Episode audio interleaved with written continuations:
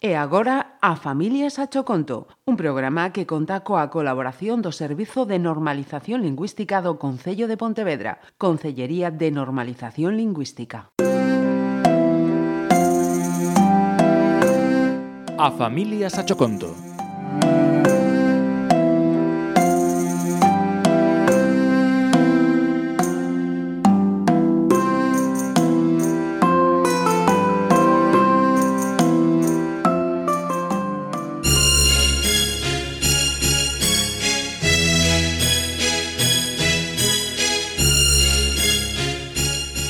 Non entendo nada de pintura, pero gústame.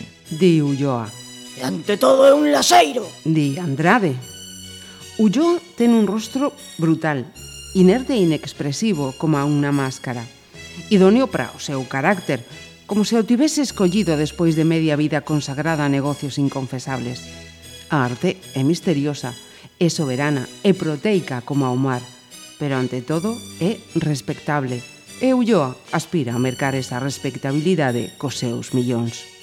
A Andrade, que amou de sempre a pintura, a vocación torceraselle cando suspendeu a proba de acceso a Belas Artes.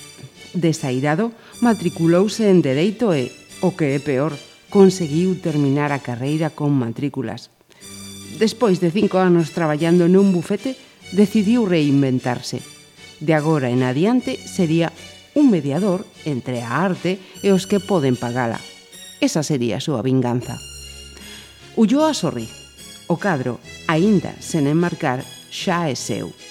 Bota un ollo ao salón buscando o lugar que ocupará entre as figuriñas de Lladró, o reloxo de Carrillón portugués e o touro de Osborne que preside o aparador. Mentres termina os seus cafés, xa non falan de pintura. O trato está pechado. Os cartos contáronse dúas veces. Agora use con calquera pretexto abreviar os adeuses.